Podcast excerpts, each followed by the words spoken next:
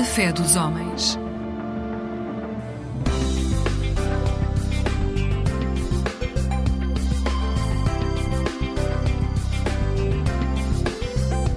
Eclésia Igreja Católica.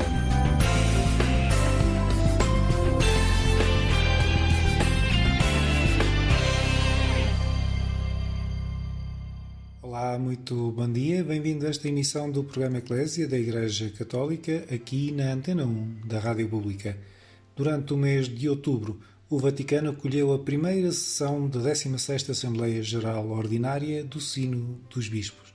É um momento que alguns definem como histórico e que motivou a participação de representantes dos cinco continentes em volta do Papa para debater temas da atualidade da Igreja Católica e, sobretudo, projetar um novo modo de ser e trabalhar em Igreja. Portugal esteve representado pelo Presidente da Conferência Episcopal e pelo Vice-Presidente do mesmo organismo. Nós começamos esta emissão na conversa com Dom José Ornelas, Bispo de Laria Fátima, Presidente da SEP.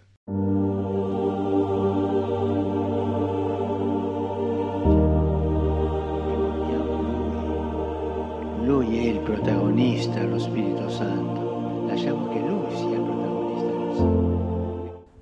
Dom José, nós chegamos ao fim de uma, de uma grande aventura, diria assim, de não só de dois anos de, de consulta alargada, de participação, de uma participação que também passou por assembleias continentais, além das diocesanas e dos trabalhos das conferências episcopais.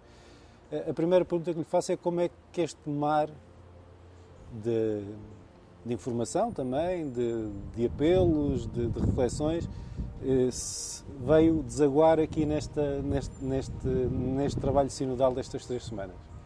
Bom, eh, antes de mais, bom dia.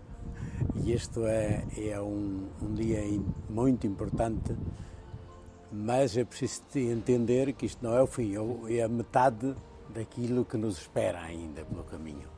Eh, uma primeira parte que foi uma longa parte e formidável de escuta da Igreja, e isto capilarmente até à última das comunidades e paróquias e movimentos e associações que nós temos, e dentro e fora da Igreja, e portanto isto foi, foi um caminho eh, muito, muito significativo e novo, inovador, a todos os títulos. Depois foi também um, um, um caminho já de convergência, porque das paróquias se fizeram os, as avaliações e, a, e os, as sínteses a nível diocesano, das dioceses a nível das conferências episcopais, das conferências episcopais a nível de continentes e depois, agora, esta primeira sessão da Assembleia, da 16ª Assembleia Sinodal aqui em Roma. Portanto, o que está aqui é uma igreja em caminho.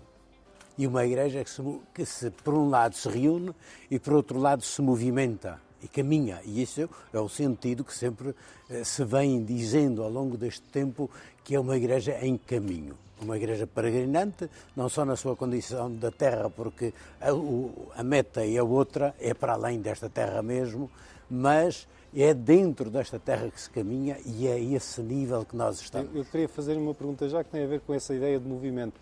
Pergunto se esta primeira sessão foi mais para determinar em que direção seguir do que propriamente arrancar já em determinado caminho. Não, isto, tudo isto faz parte do caminho. Aliás, o Papa dizia, mesmo isto, e não só, no próximo ano também, não é o fim deste processo. É o lançamento de um processo de uma igreja que tem de ser sempre isto. Tem de ser uma igreja sempre à escuta, porque senão envelhece rapidamente. Tem de ser uma igreja sempre em convergência, porque senão dispersa-se. Tem de ser uma igreja recriadora constantemente, porque senão eh, fica fixa no lugar onde está. Portanto, a noção de peregrinação era assim que se diz. Na fé de Israel dizia-se, a fé do credo de Israel dizia-se, meu pai era um arameu errante. E o cristão é, por natureza, esse, eh, digamos, esse peregrino da história, esse peregrino de vida, de existência, que tem de constantemente recriar-se, porque o mundo também se recria. E Deus é movimento e não é paragem. Aqui, obviamente, nestas, nestas questões de, de concepção, nós estamos a falar de temas, e, e até do que, se, do, que se, do que se vê no documento final, estamos a falar de temas que são muitas vezes eminentemente teológicos. Podem parecer complexos para, para as pessoas que estão nas comunidades e que fazem uma vida de fé sem, mais simples, digamos assim. Eh, a minha questão, por exemplo, de, do lugar do povo de Deus no discernimento de, de, de, assuntos que são eventualmente mais delicados do ponto de vista teológico, a insistência do Papa numa, numa desclericalização de mentalidades, sobretudo, e de estruturas. Isto são desafios que se colocam agora para esta, para esta reflexão, para aquilo que, que muita gente tem chamado o tempo de gestação entre as duas sessões. É, de gestação que já vem de, já vem de longe e que isto a história não é sempre assim aquilo que a gente pensa que imediatamente programou e vai acontecer assim. Por exemplo, falou aí numa, numa, numa um conceito, uma maneira de entender a Igreja como povo de Deus. Isto foi uma, uma expressão de quando eu era novo, Sim. nos anos, nos anos 60, 70, que foi recuperada pelo Concílio Vaticano II que é não criar uma ideia de uma igreja hierarquizada, de uma pirâmide eh, com um topo muito pequenino que se vai que, eh, por debaixo do qual fica todo o resto, mas ao contrário falar de uma igreja circular, uma igreja povo de Deus, que é isso que nós temos em comum.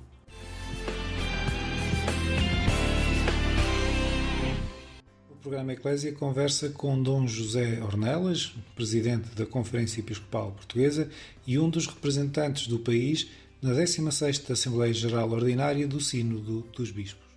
O que eu lhe pergunto é, se, olhando até para o debate e para, para os documentos que saíram, se as estruturas sinodais, tal como elas são pensadas para, para a Igreja contemporânea, à luz do que se aprende com a, tradição ortodoxa, à luz do que já se vai fazendo na, na América Latina, por exemplo. Se uma estrutura como o Sino dos Bispos não precisará também de respostas complementares para que a sonoridade seja mais visível na Igreja Católica no seu todo? Eh, tem de ser, e aliás, o facto de ter organizado assim este Sínodo, que não foi convocado simplesmente venham para Roma uns representantes das igrejas, mas que se fizesse o caminho a partir das comunidades de base, das paróquias, das dioceses, do, dos continentes, só este facto, já isso está a dizer alguma coisa. E o que o Papa disse ainda nestes dias foi isto tem de ser o modo de, construir, de falar em igreja e de estar em igreja. Não é simplesmente uma questão de fazer uma sondagem e depois de cima vem um, vem um decreto. É caminhar com este, para fazer este decreto e para, para viver este decreto. Portanto, aquilo que nós precisamos realmente hoje para esta igreja e durante este ano vai ser um ano importante. Porquê? Porque não é chegou-se aqui, agora vamos fazer uma filtragem dos temas que interessam e depois no próximo ano decidimos. Não, isto, isto vai ter de ter um caminho. Não vamos fazer tudo de novo, mas vamos ter a possibilidade de integrar o todo da igreja. Vejam que isto, isto é uma coisa para mim, uma coisa maravilhosa. Como é que é? uma instituição destas que está por todo o mundo. Isto significam centenas de milhares de comunidades cristãs que estão a mexer. Quem mais, quem menos, não interessa. Isto é sempre o problema da semente e do, e do fermento, que está, está crescendo. Eu tenho muita esperança nisto. Aliás, nestes dias, na minha Diocese, estamos em, em, em fase de, de, de, eh, de necessária transformação que já estava, já estava em programa Sim. quando eu cheguei, não, não foi eu que inventei, mas isto já mexeu com as pessoas.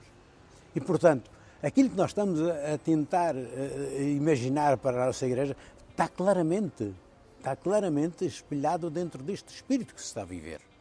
Portanto, o que é importante é que aprendamos a viver assim, porque se nós vivermos assim, escutarmos as pessoas que têm, que juntas pedem e insistem em deixar-se guiar pelo Espírito de Deus e não simplesmente pelo seu Espírito, pelas suas, pela sua tradição, pela sua, pelos seus gostos, mas pela, pelo conjunto daquilo que se exprime.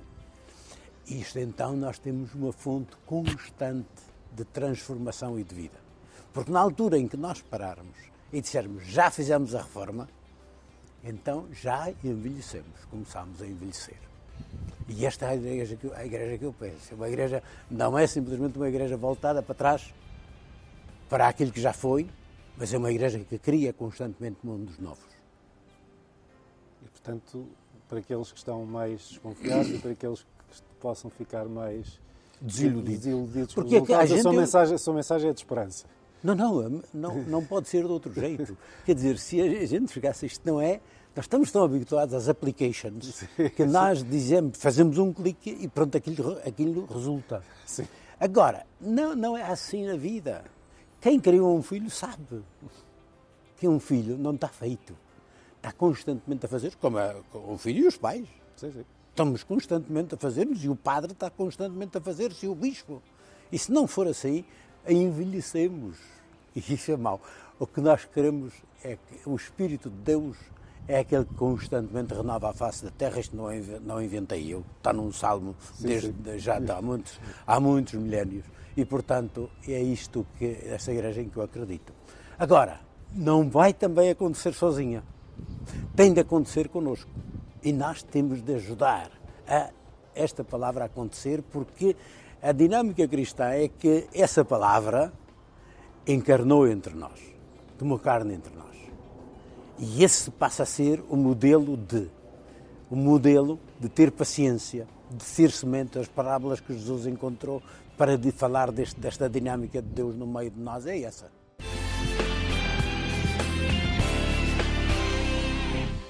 Muito obrigado a Dom José Ornelas, muito obrigado a si que nos acompanha desse lado. Um bom dia, este é o programa Eclésia da Igreja Católica. Quatro semanas de trabalho e reflexão levaram ao Vaticano centenas de participantes dos cinco continentes para a primeira sessão da Assembleia Sinodal convocada pelo Papa Francisco sobre o tema da sinodalidade, a participação, a missão, a comunhão, as formas de exercer a autoridade e os novos caminhos para a Igreja foram temas em destaque. Sobre esses mesmos temas conversei com outro dos representantes da Conferência Episcopal Portuguesa, o seu vice-presidente, Dom Vigílio Antunes.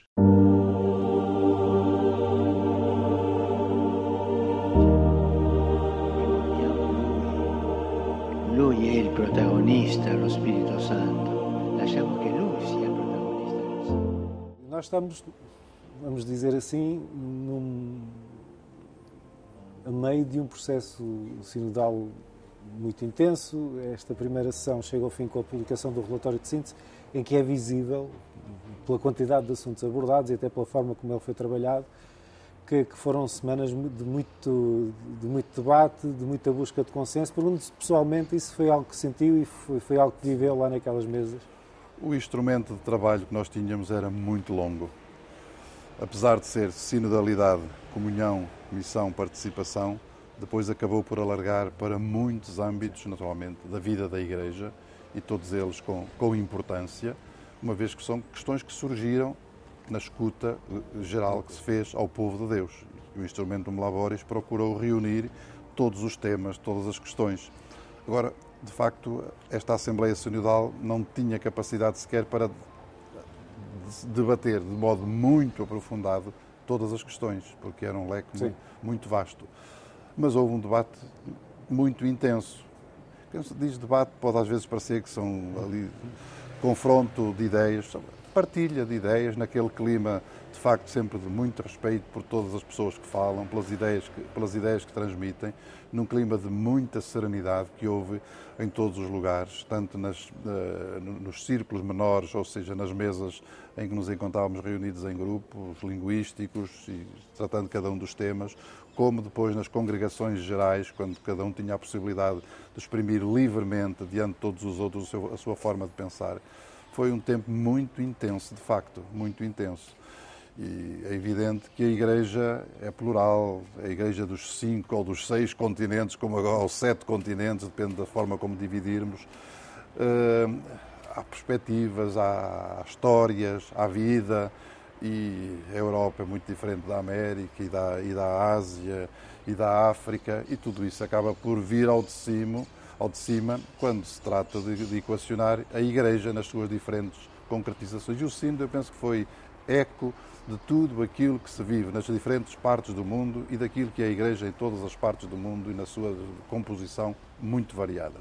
Aqui um grande desafio, imagino, que é agora levar esta reflexão e estas questões, porque até o próprio documento, além dos- das convergências, fala nas questões que estão em aberto e, e em propostas, levar isto de volta às comunidades para que, as comunidades também possam. E, e pergunto-lhe especificamente na sua diocese, como é, como é que se pode levar isto de novo ao encontro de, de, das comunidades para que elas possam debater, refletir e contribuir para, para a Assembleia de 2024? É evidente que no Sínodo e no documento as convergências são questões muito globais, Sim. muito gerais, enfim, que, que não criam, por assim dizer, dificuldade em qualquer parte do mundo dizer que a Igreja é povo de Deus, a igual dignidade de todos os cristãos, de todos os batizados, a questão da autoridade na Igreja, a questão do, da presença dos leigos na, na Igreja, a questão do, do lugar, dos lugares de decisão. Há um conjunto de aspectos, que, a evangelização, a missão. Depois, as questões mais concretas, e que tem a ver com o modo como a Igreja se situa e se, e se, realiza em cada um dos momentos, em cada um dos lugares, é evidente que nesses aspectos há muita diversidade de, de percepções. Está dito que nós não voltamos ao princípio do, do sínodo, nem, nem, vai, nem, voltamos agora nesta fase a uma escuta geral de todo o povo de Deus. Isso foi uma fase do, do todos, estamos já na fase do alguns, depois poucos, para se entregar ao, ao Santo Padre um que é quem tem, de facto, este ministério da, da, unidade e da comunhão e também da decisão e da condução do povo de Deus. Nas dioceses, aquilo que provavelmente vamos fazer é submeter este, este texto a todos aqueles que queiram lê-lo, evidentemente, mas depois de uma forma especial àqueles órgãos de participação que já temos a funcionar, nomeadamente o Conselho Pastoral, que acaba por ser aquele que reúne um, uma diversidade maior de pessoas dentro das dioceses, que são é o bispo, são presbíteros, são consagrados, são leigos, gente que representa uh, diferentes setores da vida da, da, própria diocese, e depois as conferências episcopais, né, que devem ter um, um papel relevante nesta frase, como parece que, embora não tenham sido ainda dadas indicações muito diretas, mas depreende-se que também deve ter um papel muito ativo na preparação da, da, depois da, da próxima Assembleia daqui, daqui a um ano, onde com certeza vamos ter pela frente então questões muito concretas sobre as quais há que manifestar um, pontos de vista alicerçados em tudo aquilo que é a doutrina, que é a escritura, que é a tradição, mas pontos de vista muito concretos para que se encontrem saídas para isto que às vezes perturba umas pessoas, para outros é, é problemático, para outros cria ansiedades e medos, outros causa muita tranquilidade e muita esperança, mas tudo isto tem que ser encarado com, com a maior das tranquilidades. Sabemos para o que estamos, sabemos, sabendo o que é a Igreja, sabendo quais são os seus fundamentos qual é a intenção que move todos aqueles que estão envolvidos neste processo.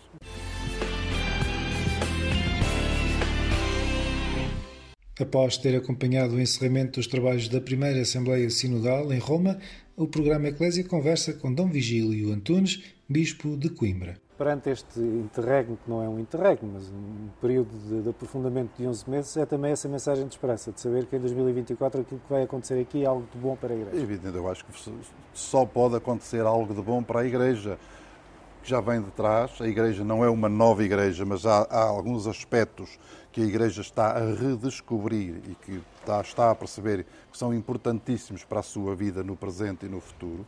E, portanto, quando chega a esta conclusão, há que, há que ir por diante e uma Assembleia Sinodal como esta, enfim, ou eu me situo num plano de fé e acredito que estes são os caminhos que o Espírito nos está a ajudar a, perceber e a desenvolver em ordem ao futuro, ou então não teria qualquer sentido, mas também não teriam sentido muitas outras ações que realizamos na, na própria Igreja. Estou, de facto, com confiança, vejo as dificuldades, vejo os problemas, vejo também as convergências e as divergências, os muitos pontos a aprofundar Sim. que aparecem na, na segunda parte do, do texto. A aprofundar significa que há muitas realidades que, mesmo que tenham sido referidas e refletidas no passado, hoje podem voltar a ser postas em cima da mesa para dar continuidade eh, a um processo de discernimento e, portanto, pode haver uma outra questão que tenha sido encerrada, quer em pontificados anteriores, como foi referido também, pode haver algumas questões que, que, são, que são doutrinais, pode algumas questões do direito que não são assim, que não se mudam de um dia para o outro, ou que não, mas há muitas questões que podem ser postas em cima da mesa e que devem ser postas porque é o sentir do povo de Deus Sim. que tem este privilégio de, na sua globalidade, depois de encontrar os caminhos adequados para viver a sua fé.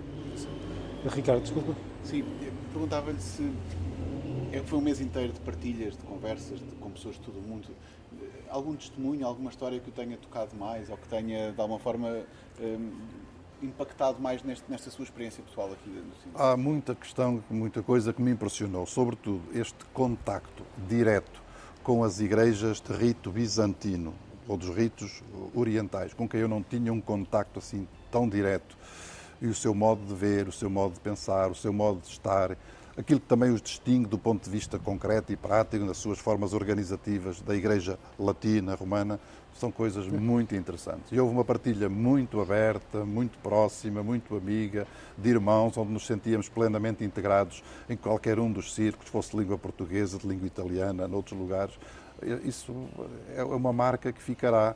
Eh, o sínodo não é só das ideias, é o sínodo das pessoas que estiveram umas com as outras, que dialogaram umas com as outras, que rezaram umas com as outras, que sentiram os problemas dos outros, inclusive no que diz respeito a tantas partes do mundo, enfim, que estava ali tudo representado e nós tínhamos acesso direto a essas pessoas e elas também a, a nós mesmos. Portanto, isto são marcas que ficam. É?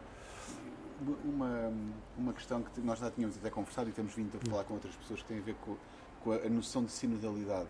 Uh, parece, para quem está na Europa, para quem está numa determinada parte do mundo, parece que estamos a criar um, um, um estilo novo de ser igreja, mas depois, quando falamos com pessoas que pertencem a outras partes do mundo, percebemos que já está em efetivo funcionamento. Evidentemente. Estes exemplos, este, este, esta experiência também, de alguma forma, serve para, para nivelar os horizontes de toda a gente, para perceber que, de facto, a sinodalidade não é uma coisa nova, mas que já está na prática. Portanto, não será assim tão difícil de implementar, uma vez que já existem exemplos práticos que estão a acontecer. E a própria Igreja Católica Latina, enfim, não é a primeira vez que, que, que, reflete sobre esta questão, nem que experimenta a procurar novos caminhos, alicerçados no, no, no seu passado e na sua tradição e no, e no Evangelho, a que agora, de uma forma explícita, chamamos sinodalidade. Há muitas realidades que estão já em desenvolvimento e implícitas no nosso modo de ser igreja, a que hoje chamamos sinodalidade e que no passado, porventura, não chamávamos desta mesma forma. As igrejas do, do Oriente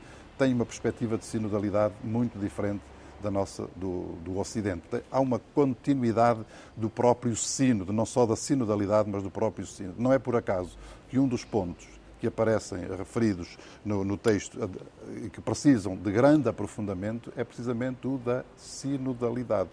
A relação entre sínodo e sinodalidade, entre sínodo e colegialidade episcopal, colegialidade na Igreja.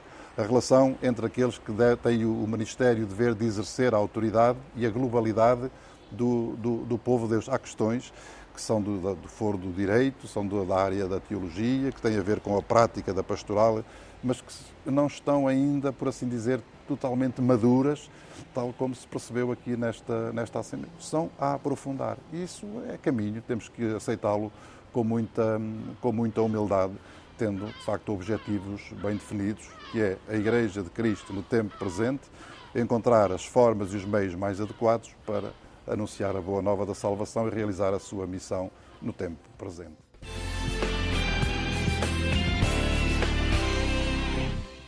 Muito obrigado a Dom Vigílio Antunes, vice-presidente da Conferência Episcopal Portuguesa, que foi um dos representantes do país nesta Assembleia Sinodal, cuja primeira sessão se concluiu na última semana.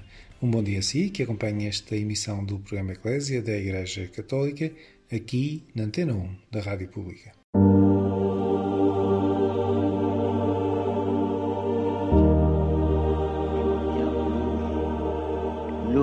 Protagonista, lo Spirito Santo. Lasciamo che Lui sia protagonista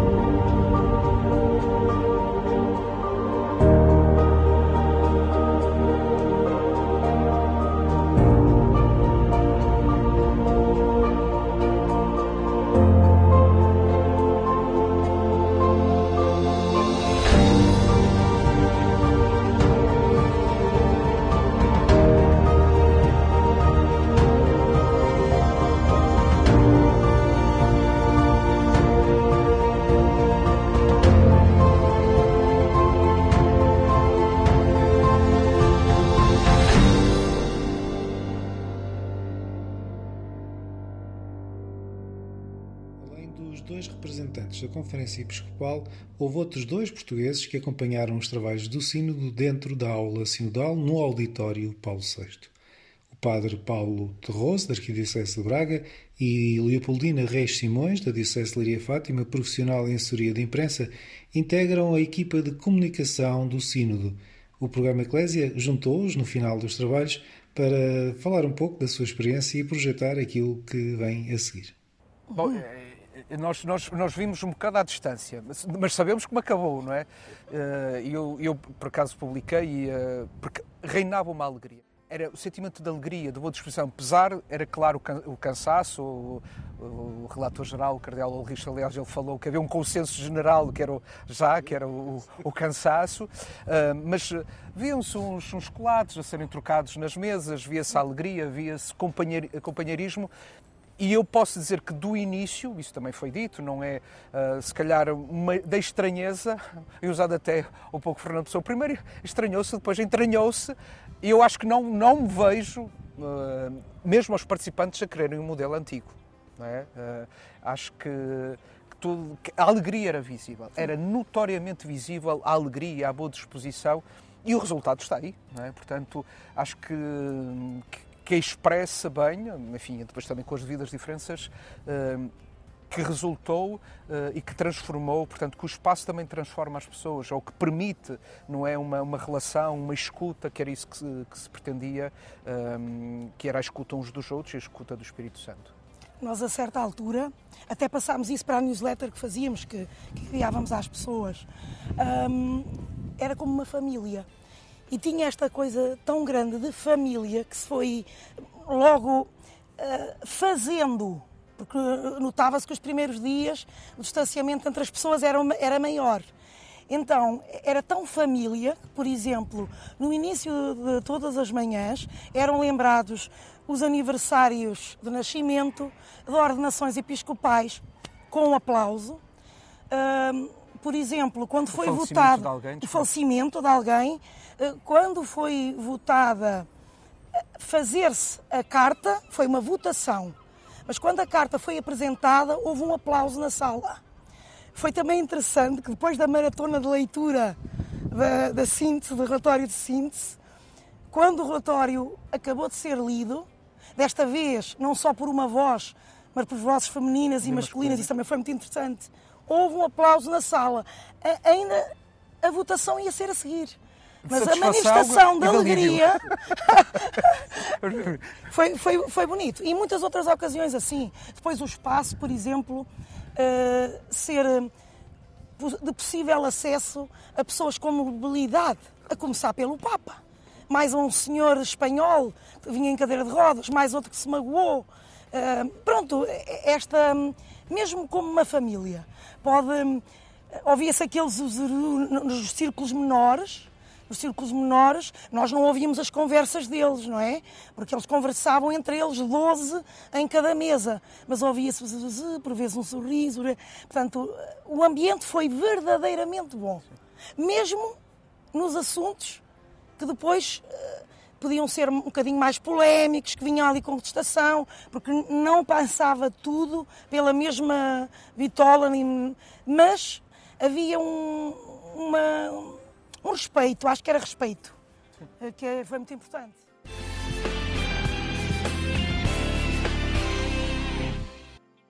Acho que não podemos desistir daquilo que conseguimos até agora. É, é o principal. Que, hum, que agora nos nossos países, à escala mundial, cada um que- das pessoas que aqui esteve saiba contar o que aqui sucedeu e o que ainda se espera, porque este documento que agora saiu é bom que saiba que não é definitivo, não é? É um instrumento para ajudar até outubro de 2024. É esta perseverança e esperança, esperança que eu, eu gosto de levar daqui. E tu, Paulo?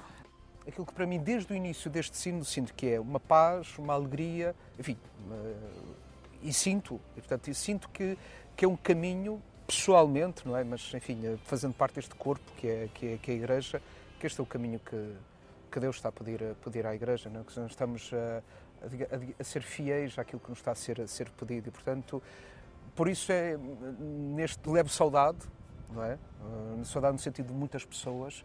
Os espanhóis Mas dizem uma forma os, os espanhóis dizem uma forma Casa. estranha que é uh, te estranho, vou te estranhar, ou seja, coisa, e, e nós sentimos isso porque ao fim de estarmos aqui nas mesas levo também uh, vou sentir saudade de não estar com, com, com, com pessoas, mas leva esta consolação, esta confirmação de um caminho uh, feito até agora e que o resultado está aí, mas imagina, há muito ainda caminho a fazer. Portanto, levo alegria, levo paz, levo confiança.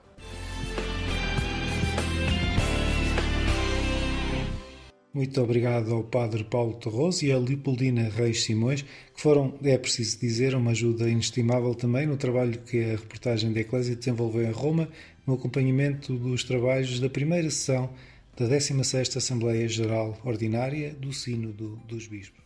Este processo sinodal continua em 2024, em outubro, com a presença dos mesmos participantes desta primeira sessão.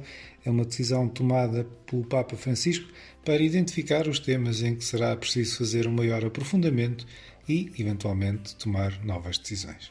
Um bom dia para si que acompanha esta emissão do programa Eclésia da Igreja Católica, aqui na Antena 1 da Rádio Pública. Esta emissão chega ao seu fim. Eu sou Otávio Carmo, jornalista. É sempre um gosto estar deste lado. O programa Eclésia volta à sua companhia na madrugada de quarta para quinta-feira, pouco depois da meia-noite. Até lá, despeço-me com votos de um santo domingo e uma vida feliz.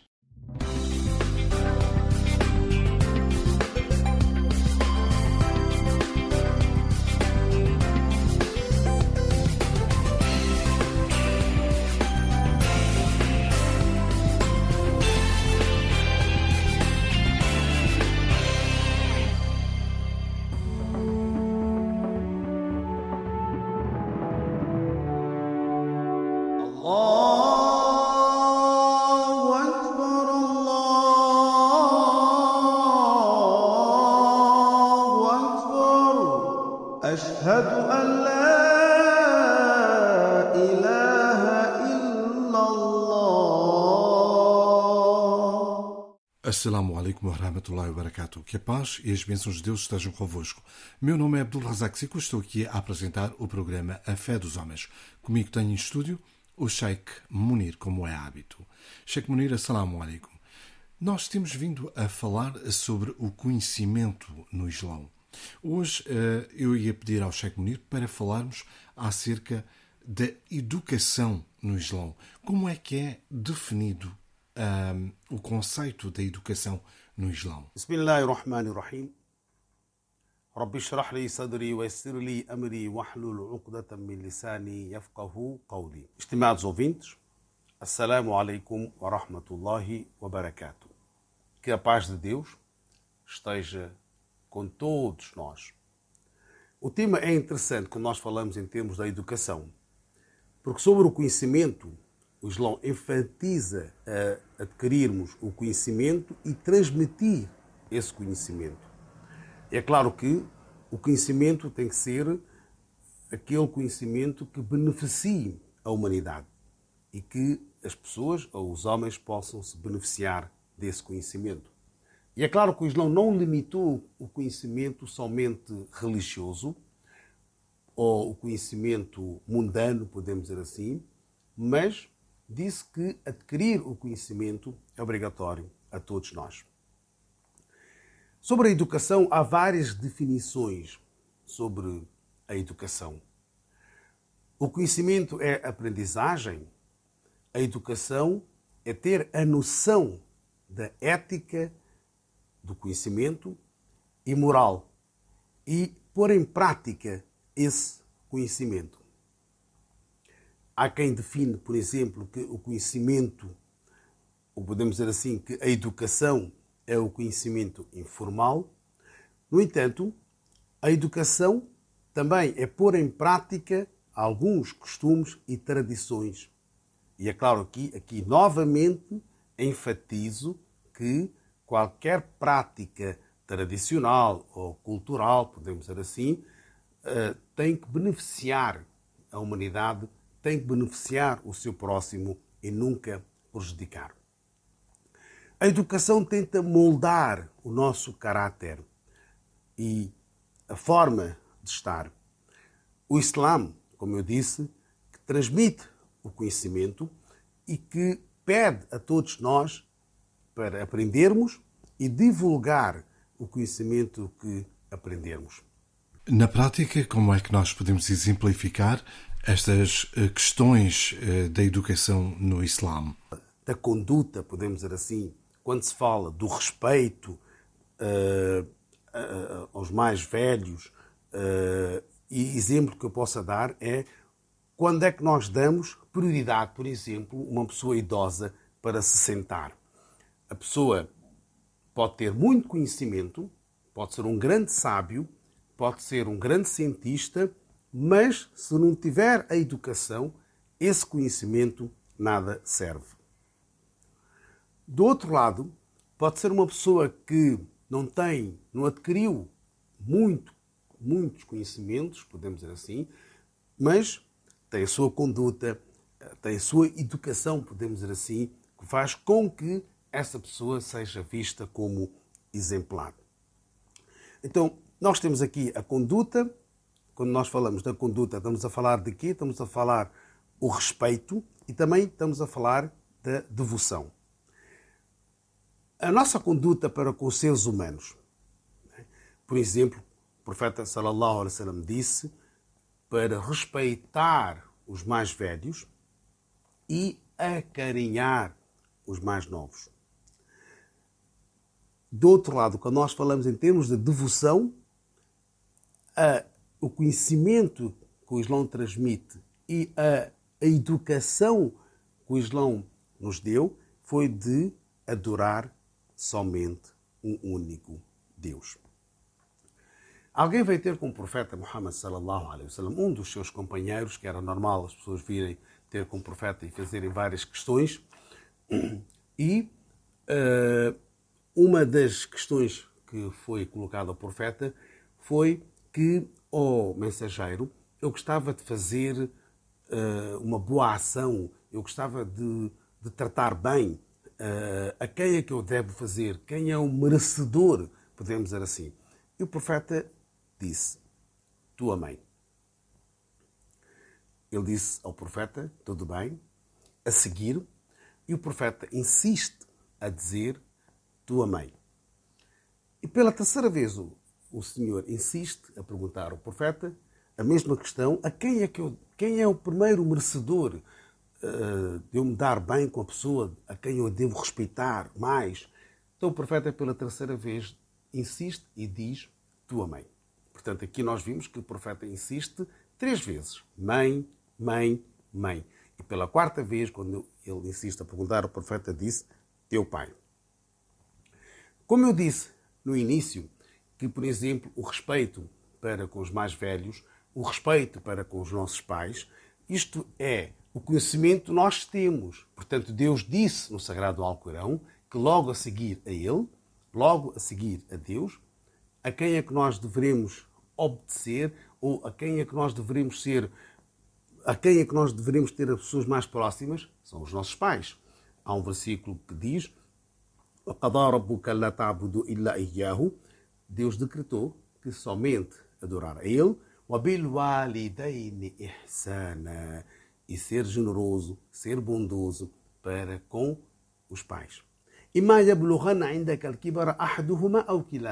Se ambos atingirem idade avançada, o Corão não lhes chama de velhos, nem de caducados. Idade avançada. أحدهما أو كلاهما um deles ou ambos.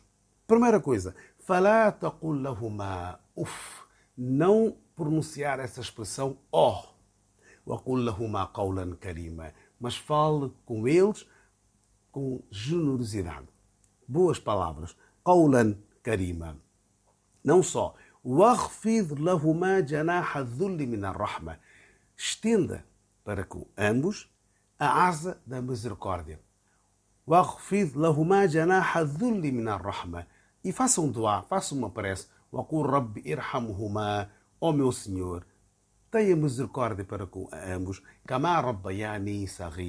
Como eles tiveram quando nós éramos menores. Há um outro versículo em que um sábio de nome Luqman aconselha o seu filho, dizendo: insana. E Deus recomendou quase que tornou obrigatório para ser generoso, ser generoso, bondoso, carinhoso para com os pais. Agora, para além disso, a educação faz com que, por exemplo, quando nós nos cumprimentamos, né, o facto da pessoa dizer assalamu alaikum, capaz esteja consigo, ou, por exemplo, bom dia, boa tarde, boa noite, demonstramos a nossa forma de ser, demonstramos que adquirimos o conhecimento, ok? E depois de adquirir o conhecimento, ao pormos em prática e cumprimentamos, ao cumprimentarmos uh, a pessoa ou uh, a responder o cumprimento das pessoas, demonstra que esta pessoa, para além de ter conhecimento, também é educada. Também é daquelas pessoas que sabe valorizar positivamente o conhecimento que adquiriu. Como também o exemplo que eu dei, há um dizer do profeta que diz que nenhum crente é crente. Nenhum crente é crente se ele não desejar ao outro o que ele deseja para si mesmo. Portanto, é muito bom a pessoa doar, eh, apoiar, ajudar, mas dar aquilo que eu gosto e não aquilo que eu não gosto. Não é aquilo que eu detesto, aquilo que é lixo, entre aspas, na minha casa e vou desfazê-la e dar às pessoas mais carenciadas. Se é para dar, se é para ajudar as pessoas, que dê aquilo que você gosta, aquilo que você valoriza. Assim sim, o versículo do Alcorão diz: لن تنالوا البر حتى تنفقوا مما تحبون. Não é possível adquirir a virtude. لن تنالوا البر حتى تنفقوا até que você gaste, até que você ajude, até que você dá مما تحبون, aquilo que você gosta e aquilo que você ama. Já agora, para complementar, quando se diz que a educação começa em casa, é a mais pura das verdades. A educação a, a, fonte da educação, a escola que nós temos da educação, sem dúvida que é as nossas casas. Uh, os nossos pais são exemplares para nós, portanto, se os pais respeitarem mutuamente, né, se houver um respeito que o pai tem para com a mãe, que o marido tem para com a esposa, e que a esposa tem para com o marido, e que a esposa tem para com, com o pai, os filhos, ao verem esse respeito, irão aprender e irão também valorizar essa forma de estar. E isto estamos a falar de quê? De uma boa educação. Uma educação que possa ser transversal. Agora, se num, num lar, podemos dizer assim, há insultos, há gritos, há pancadaria, há violência, é claro que os filhos também irão, irão, irão aprender isso. Eles serão os primeiros a aprenderem isso e irão pôr em prática fora da casa isto, ou na escola, ou no bairro, ou, ou, ou, quando estiverem a conviver com os amigos, e nós, ao vermos, por exemplo, crianças agressivas ou estudantes agressivos, culpamos logo a escola, sem saber que em casa o ambiente é de agressividade. Portanto, há que termos essa consciência, podemos dizer assim, e de pôr em prática todo o conhecimento benéfico e intensificar aquilo que nós chamamos de moral. Só para finalizar, o conhecimento é universal, a educação também é universal. Portanto, não é preciso ser rico para ter uma educação e não é preciso ser pobre para não ter a educação. Que Deus Todo-Poderoso nos ilumine. وما علينا إلا البلاغ المبين e com estas sábias palavras do Sheikh Munir, chegamos ao fim de mais uma Fé dos Homens. Contamos consigo no próximo programa, se os quiser. Até lá, que a paz e as bênçãos estejam convosco. Allahu Akbar, Allahu